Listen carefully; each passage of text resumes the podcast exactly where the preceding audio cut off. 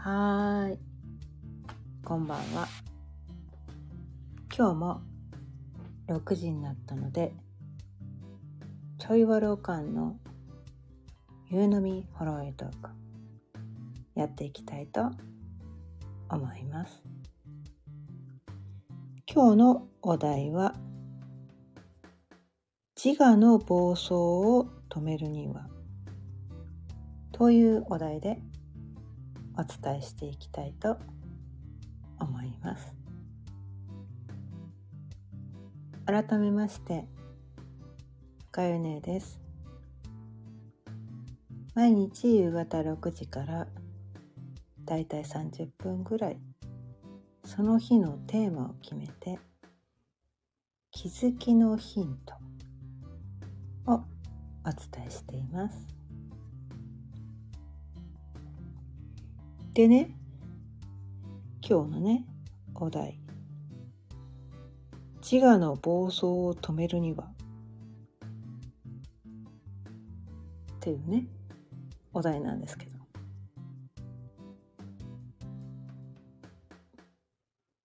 今日ね実はね直前まで違うお題で伝えようと思ってたんだけど。今日ある映画を見ててとこのお題が降ってきたから急遽変えました。急遽変えました。はい。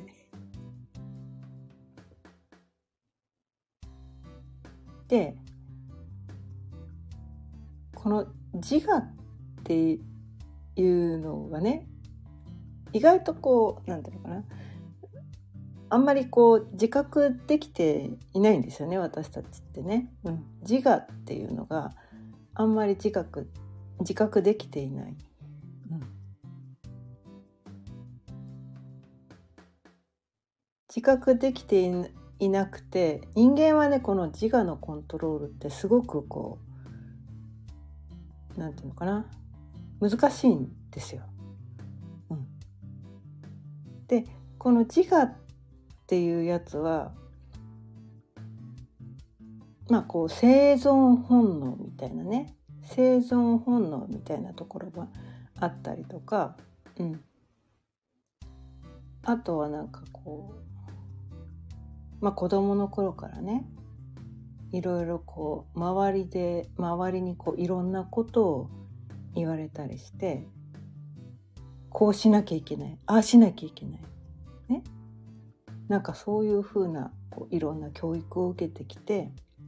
これが正しい、ね、人間としてこれが正しい姿ですみたいな。なんかそういう教育を受けてきてもしね自分がそのこれが正しいって言われてるところに当てはまっていない自分もみんな持ってるんですよね。うん、でもこれが正しいって教育を毎日毎日こう親からもね学校とかいろんな人に聞かされてでそういうなんていうのかなそこに当てはまっていない自分っていうのをこう出しちゃいけない見せちゃいけないって言って押さえつけて生きてたりするんですよ。それあの人によって個人差があると思うんですよ。今のねこの時代にすごくこう適した性格性格っていうか性質、うん、性質を生まれながらに持っていて別にそんな無理に押さえつけなくても普通に生きていける人もたくさん多分いると思うんですよね。あ、ケロリンさんこんばんは。今日も聞いてくださってありがとうございます。そう。でもこのね時代時代によって何が正しいかっていうのがこれはもう 我々に制御できないところなんだけどこう宇宙のね宇宙の流れによって今の時代はこれが正しいみたいなこう多くの人がこれがいいよねみたいななんかそういうふうなことを思ってしまうっていうのが時代ごとによって変わってくるんですよ。これが大きな流れでは何十年単位で起きてきたりするんだけどあとは小さなところでは今年の流行みたいなねそれ結構1年ごとに違うじゃないですか。うん、それもたまたまそうなってるのではなくて宇宙のねこのね天体の移動によって我々はその影響を受けて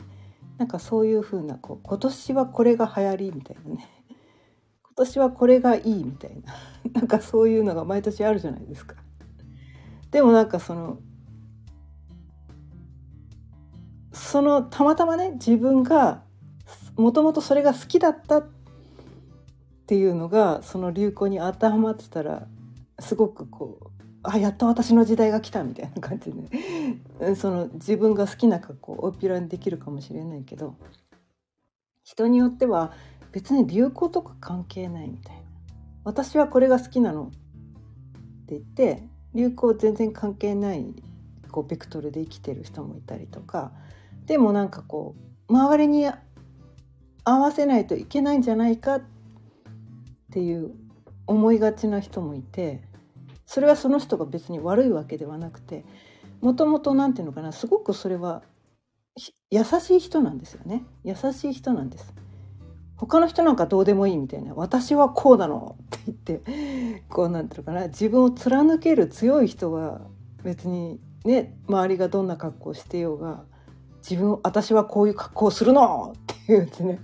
もともとこう生まれながらに強い人もいるんですよ。そういう人っていうのはその時代のなんかの流れの影響をあまり受けない強い人もいるんだけどでも何て言うのかなすごく優しい人は周りの人に合わせたい。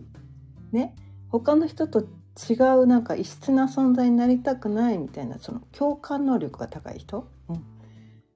なんかそういう人って周りの人に合わせたい。でも本当はでも本当は私これ好きじゃないんだよね。みたいな。でも本当はこれ好きじゃない。私は本当はこういう格好をしたいんだけど。とかね。こういうことが大切だと思ってるんだけど周りの人がそれをいいって言ってくれないからなんかその周りの人がいいっていうのを受け入れなきゃいけないんじゃないかみたいなねそれはとてもとても優しい人がそれをやってしまいがちなんだけどでもそれをやっているとこう本当の自分の気持ちっていうのに嘘をついてることになるんですよね。うん、そうすると周りに合わせてはいるんだけどどっかモヤモヤする。ね。どっかモヤモヤするんですよ。本当は私こんなの好きじゃないんだけど。でもみんながこういうのがいいって言うからそれをやらなきゃいけないんじゃないかって言ってなんかそういうことを何十年も続けているうちに自分が本当はどういうことを望んでいるのかっていうのが分からなくなっちゃうんですよ。麻痺しちゃっていうのかな？ずっと自分の心を無視し続けてしまうとね？自分の本当に何がやりたかったのかっていうのがね分からなくなっちゃうんです。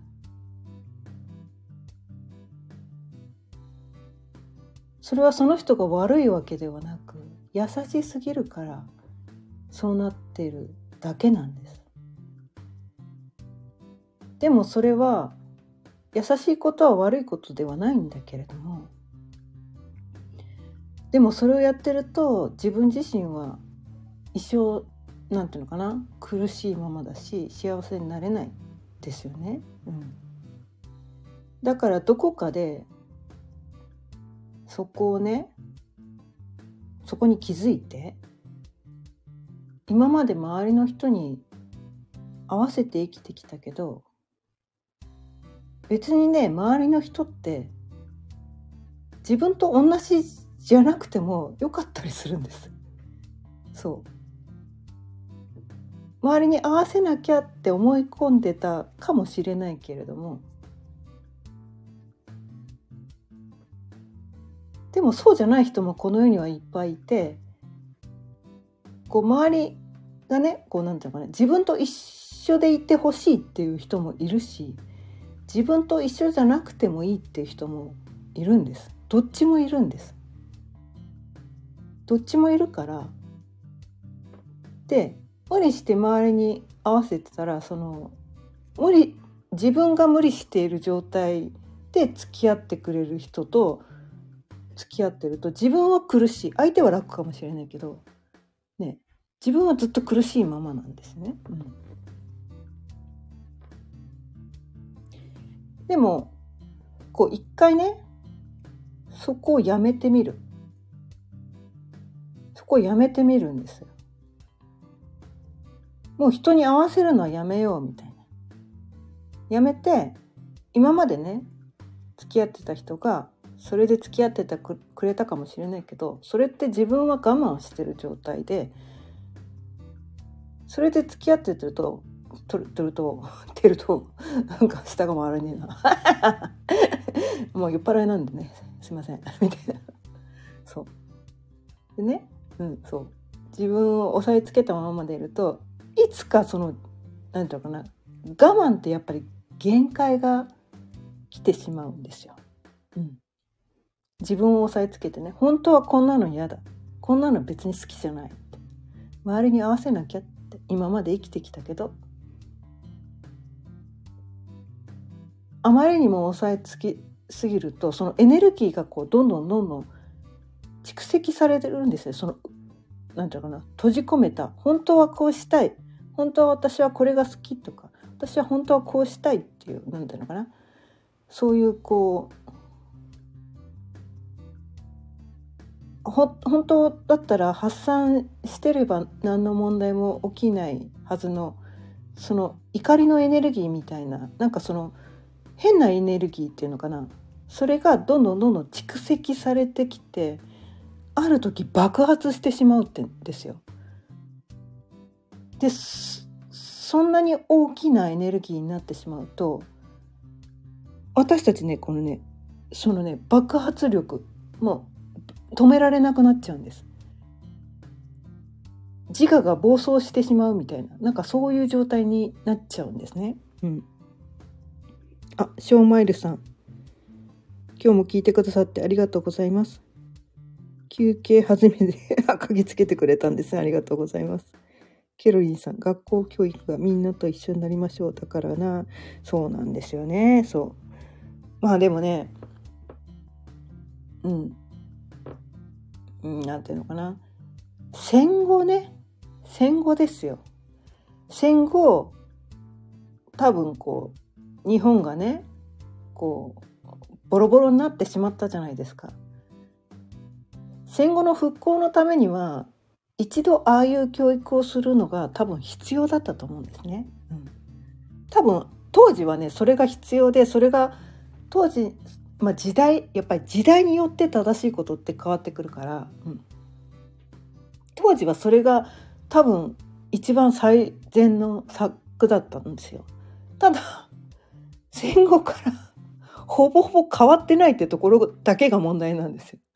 時代によってその何て言うのかなこう求められることとかその時代に合ったその教育システムってあるはずなのに時代ごとにあんまり変わってきてないっていう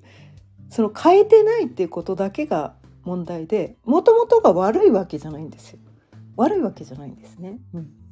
当時は良かれと思ってすごいだからこう有識者っていうのかな、うん、有識者がこう日本をね立て直すためにこういう教育をすればいいんじゃないかって言って皆さんが良かれと思ってやった教育だったかもしれないけどもう戦後から何十年経ってんねんみたいな。もうそろそろ変えようやみたいな多分そういうことだと思うんですね。うん、だからねそう。でそういうだからでもだまだちゃんと変わってない。ね、戦後からの戦後の教育ほとんど変わってないよね。って言って、うん、でそこでなんかそのもうだってね戦後と今全然違うじゃないですか。物は溢れててねなんかこうこれから復興しようっていう時ともうなんかもうえこれ以上何すればいいんですかっていう時代と全然違うのに相変わらず同じ教育が行われてるっていうところに問題があってそれでこう本当はねそれここからもう時代がいくつもいくつも変わってるのにだってね昭和から平成を経て今令和じゃないですか。まあ、それ以外にもね星の流れで何度も何度もいくつもこう時代が変わってるんですね。星の流れで言うとね。もう5個ぐらい変わってるはずなんだけど、うん、でもそんなにエネルギーがね宇宙あのこの世の中に満ちているエネルギーは変わっているのに、教育システムとかこの世の常識みたいなのが全然変わってないっていうところでその祖母が生まれてきてるんですよね。うん、でそこで何て言うのかな私たちそれぞれね生まれてきた時代によってこのその何て言うか何がその人にとってあの、うんまあ、価値観っていうのかね、うん、生まれた日によってそのその人が大切にする価値観ってそれぞれ違う年代によっても違うのにその社会全体のそのいわゆる常識と言われてるところそこだけは変わってないからそこに対してこうなんか違和感を感じる人がすごく増えてきてでもなんかこう社会は変わってないもんだからそこに合わせなきゃいけないんじゃないかっていう勘違いが起きてて本当は変わってるんだから変わっちゃっていいんだけどそこに対しての許可がねみんなが自分自身に対して出してあげられてないんですよね。そう社会が変わってないもんだからでも社会って何が作っているかっていうとね社会を作ってるたった一人がいるわけじゃないんですよ。私たち一人一人が作ってるのが社会なんですね。だから世間一般の常識はこうかもしれないけど私はこうっていうのを一人一人がやっていく勇気を持たなきゃいけないんです。うん。その押さえつけてる場合じゃないんです。押さえつけてね。押さえつけてみんながこうしてるからみんながこれがいいって言ってるからって言って押さえつけてるとある時それが爆発してしまってそれが優しい人って外に向けられないんですねその爆発のエネルギーを自分自身に対して向けてしまうんですよ。そうするとこの病気にね重い病気風邪とかそんな軽い病気じゃなくてがんになってしまうとかねこのなんていうのかな？難病いわゆる難病みたいななってしまうとかあとは自分で命を絶ってしまうとかあとはねこう精神を病んでしまうとかなんかそういうふうになってしまうんですよね。うん、それをやっぱりやめなきゃいけないんですよ。怖いんですよね。そう世間一般の常識はこうだからそこからはみ出る自分っていうのをなかなかこのねだって責められちゃうかもしれないし自分の愛する人から嫌われちゃうかもしれないよね。うん、怖いすごく怖い。でもそれをやってたらいつまでも本来のね自分自身を生きられないんだよってね、うん、本来の自分の持っている個性を生かして生きていけないからでもその状態自分を押さえつけてる状態ってやっぱり苦しいんですよ。苦しい、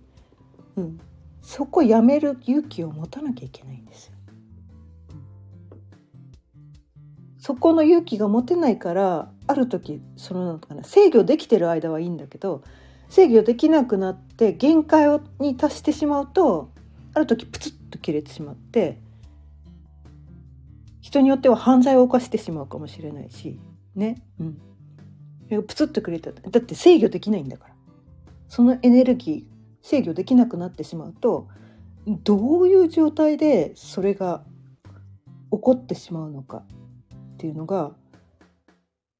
その溜めたエネルギーの大きさによってその自分を抑圧しすぎたエネルギーの大きさによってなどんなことが起こってしまうのかっていうのがもう制御できないわけだからわけわかんないわけなんですよ。えそうなりたいですか？みたいな。自分がまだ制御できるうちにそれをねいきなり全部出す必要はないんですね。少しずつでいいんです。少しずつね。うん。少しずつ放出し放放出していくっていうのかな、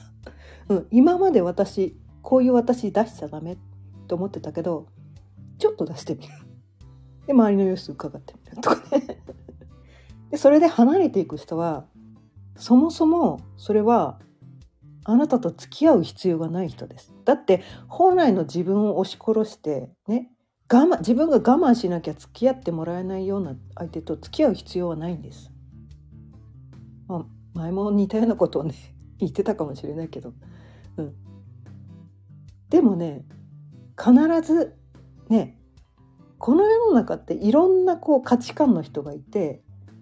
今まで付き合ってた人が離れていっても本来の自分自身と会う人と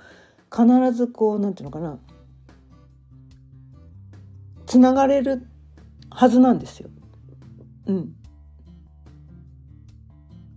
で本来の自分を隠さないで本来の自分を押さえつけないでつながれる人と付き合えた方が楽だ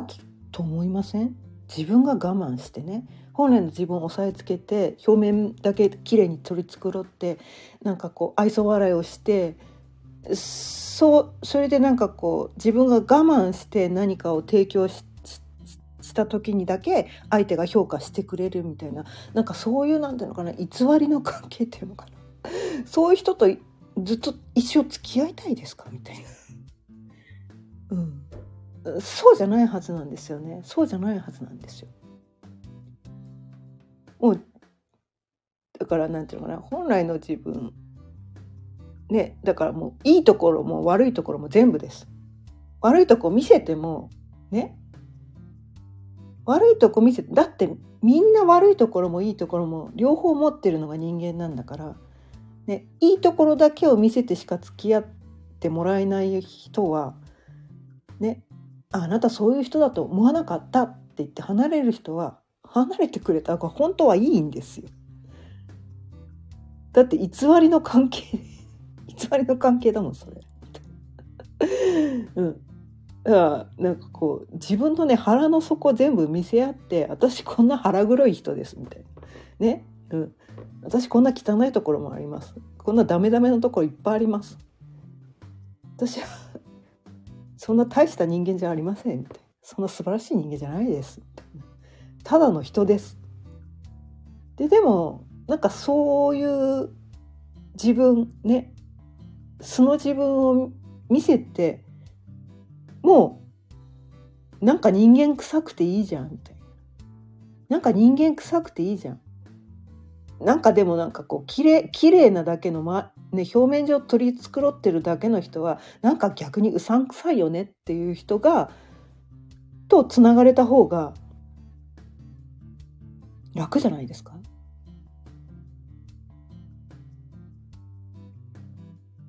そんなになんていうのかな？綺麗なところだけを見せ合うだけの表面上取り繕うだけの人間関係作りたいですか、まあ、作りたい人は多分ねこの音声聞いてないと思うんだよね。多分ね。うん、私そういう人じゃないから。うん、多分ねあのそういう人は私のこの音声聞いてたらえ、この人何言ってんの？バカじゃないの？みたいな。そんな取り繕うのが当たり前でしょうって思ってる人は多分この音声聞いてないはずだから うん。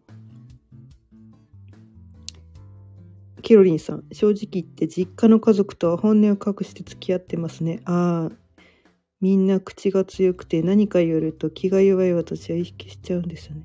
なるほどね。そっか、優しすぎるんですね、ケロリンさんってね。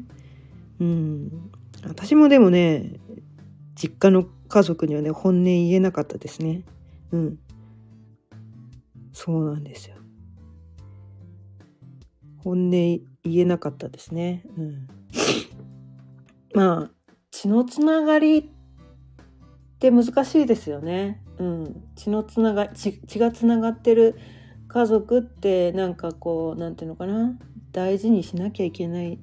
親は大事にしなきゃいけないとかねいろいろ言ったりするけどでも元をたどればね私たち人類ってみんな兄弟であり親子でありねうんその近しいね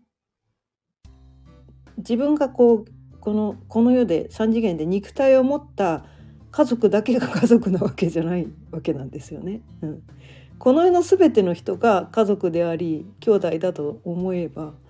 もうそこにとらわれる必要はないのかなって私は感じてて。まあ、こういうこと言うとね「お前は冷たい人間だ」って 親にねすごいめっちゃ言われるんです。まあ親にはこれは言ったことないです。多分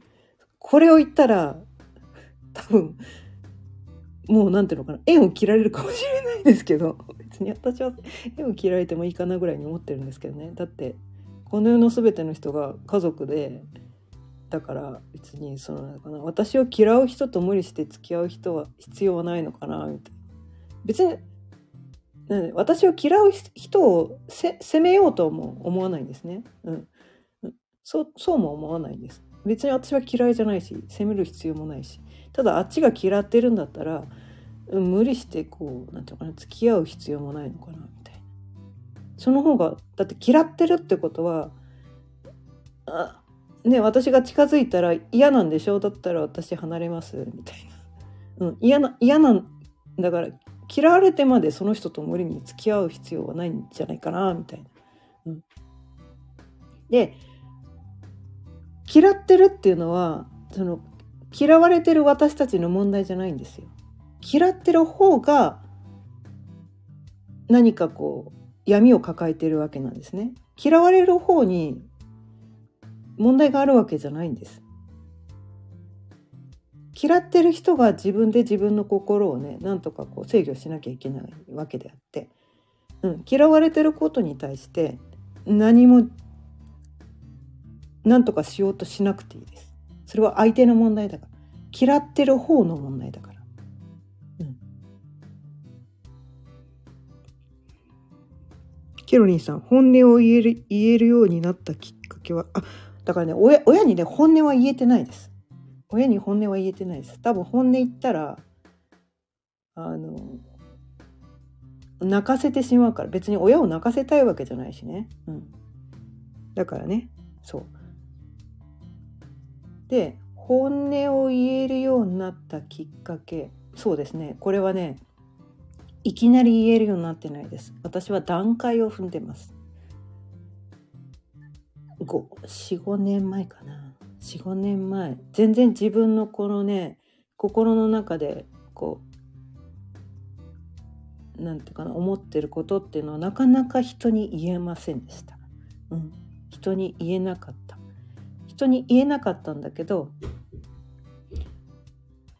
ある時ねあの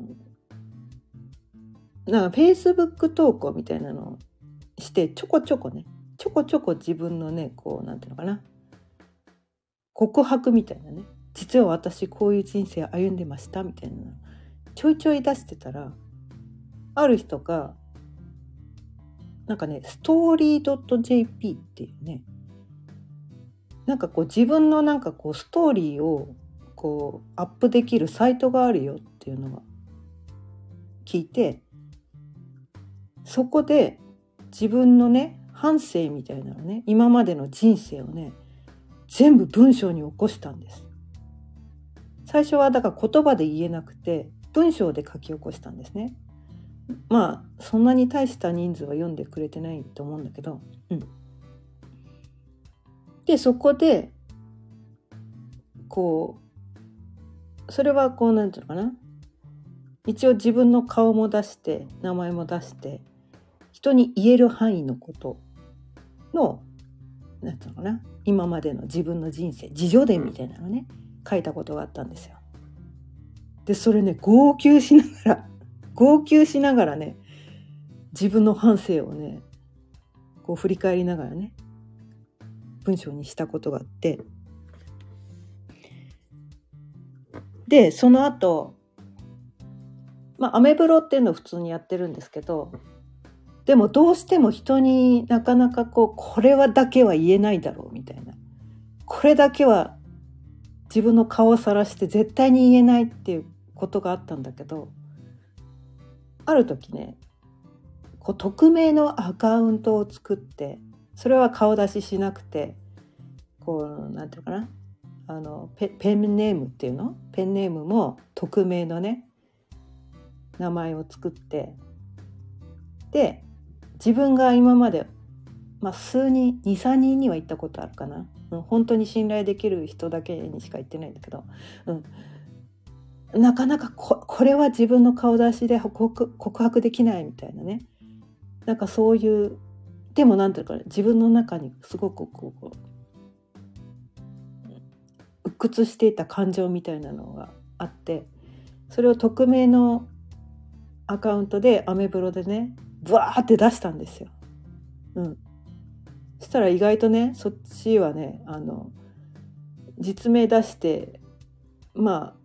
ちょっと自分抑え気味に出してるブログより アクセス数が多いっていうね。でもこう実名さらせないみたいな。だからあそっかそういうことかみたいな。だからそういうなんていうのかな自分と同じような悩みを抱えてる人って多分私だけだと思ってたんですよ。苦しいのは私だけ。こんな悩みを抱えてるのは私だけ。ね。って思ってたんだけどそうじゃない。似たような悩みを抱えてる人はこの世に結構いるっていうのが分かったことでなんとなくそのねこう自分の中にそのなんか思いをね抱えてると苦しいから外に出すっていうのがすごく大事なんですよね。まあ、別にこの私みたいにブログでねこのオンライン上に載せなくてもノートにね書き殴るだけでもいいと思うんですよ。なんせこうね自分の中に溜めてると苦しいんですよね。外に出す。外に出すのがすごく大事で、うん、でまあ書くのが苦手っていう人はそれをねあのだから文章にするのが苦手っていう人はなんか音楽にしてもいいしこう絵を描いてもいいし、うん、どんな形で出してもいいんです。それを体が動かそうが好きっていう人はスポーツで発散してもいいんだけどどういう形でアウトプットしてもいいんだけど、まあ、ダンスとかねそういう形でもいいんだけどやっぱね外に出さなきゃいけないんですよ。そのエネルギーっていうのね溜まってるエネルギーっていうのを外に出すっていうのが大事でで私の場合はねその文章を書くのがもともと好きだったっっていうこともあって文章でそれをアウトプットしてでそういう過程を経て、ね、その後、まあ、ブログでもねちょいちょいこう自分のこの過去のね辛かった出来事みたいなのをねシェアする。まあ Facebook とかでも私は過去の自分はこうだったけどその家庭でねいろんなことをこう星読みとかいろんな学びをする中で気づいてそこからこう抜けてきたみたいなね、うん、なんかそういう過程をねアウトプットすると結構なんかその本当はこんなの人に言えないみたいなそういう自分のこう内面を出した時の反響ってやっぱりすごいんですね。うん、で毎日毎日それをやってるわけじゃないんだけど、うん、でもそうやってやって少しずつこうね自分の中でこう溜まってるエネルギーを出してきたことによってで言葉でもね出せるようになってそれでこのね音声配信っていうのをね、うん、あのできるようになったわけなんですね。でこれねあの最近はそうでもないけどこの 最初の方って結構ね泣きながらね 泣きながら私ねこう過去の辛かった出来事とか語ってたりします。はい。興味があったら聞いてもらったらいいですけど。はい。ショーマイルさん、私は空気を読めないので、思ったことそのまま言ってしまって失敗することもよくあります。なるほど。ケロリンさん、本音丸出しのヤフコメとかごちゃんがたくさん見られのがわかる。あ、なるほどね。そうそうそう。やっぱね、皆さんね、みんなね、アウトプットした方がいいんです。うん。で、辛さの原因の一つっていうのは、その溜めてることっていうのも辛いんだけど、自分だけが辛いんだ。自分だけがこういう悩みを抱えてるって思うのも辛いのの一つだと思うんだけど、似たような悩みで抱えてる人結構いっぱいいるんですよ。そうするとあ私だけじゃなかったんだ。みんな似たようなことで悩んでるんだ。ってそこに気づけるだけですっごい救われるんですね。救われるんですよ。だその救われる経験をしたから。まあ多分ね私はね先に先に誰かのすごくなんかこう有名な人が自分のダメダメだった過去とかなんかこんなにすごいすごいってみんなに言われてるけど私だってこんなダメなとこあるんですよみたいなそういうダメなところを見た時にあこんなすごい人も悩んでるんだとかなんか今すごい実績上げてるような人も昔はそんなダメダメだったんだっていうところを聞けただけであ同じ人間なんだって思えただけですごく救われたっていう経験を私はとても経験してきてでそこに救われたから同じことやってるだけなんです。そこに救われたから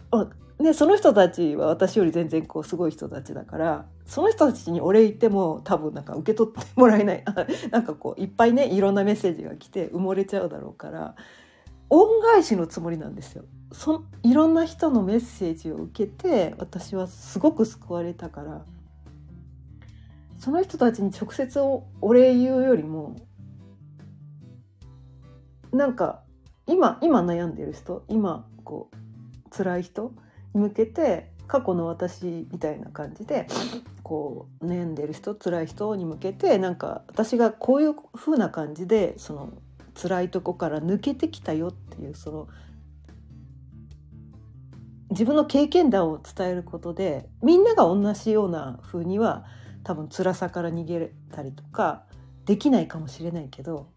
人によってはねその何かの参考になるかもしれないと思ってね。この音声配信を毎日していたりします。うんまあ多分ねこのね私のチャンネルを聞いてくれてる人は似たような経験をしてる人がひょっとしたら多いんじゃないかなって 思うんですよね。こう引き寄せの法則じゃないけどやっぱりこう、うん、似たような経験をした人が引き寄せられるものなんじゃないかなとは思ってたりするので、うん、そう参考になればいいなと思って毎日お伝えしています。超マイルさん、日本は平和すぎて緊張感が少ないのかも。緊張感が少ない。まあそうですね子供の頃から多分こう何て言うかな恵まれた家庭に育って何の苦労もなく生きてきた人がほとんどだからね、うん、そういう人はそうなのかもね。うんでも私はもう子供の頃からこう安心という言葉がない家庭に育ったので。そう、うん、でもねなんか大半じゃないですよ私のような経験をした人は。大半じゃない。大半じゃないからなかなか周りに理解されないんですよ。うん、なかなか周りに理解されないけどその少数派であるがゆえに共感してもらえる人が少ないからすごく孤立してしまいがちになるんですよね。うん、でも少数派だけどね町内会ではね同じ学校の中では少数派だったかもしれないけどこの日本全国でいうとそこそこいるわけですよ。そうそこそこいるんですよ。自分のね知り合いの中では自分だけだったかもしれないねそういう経験をしてきたのはそうだったかもしれないけど日本全国でいうといっぱいいるんですよ。だそういう人にねつながっていけばいいのかなと思って。引き寄せの法則本当にあるのかな？うんまあこれは量子力学とかねなんかそういうねこうエネルギーの法則って言って似たエネルギーっていうのは似たエネルギーを引き寄せるっていうことだから。うんうん、でえっ、とこのやっぱりマイナスマイナスっ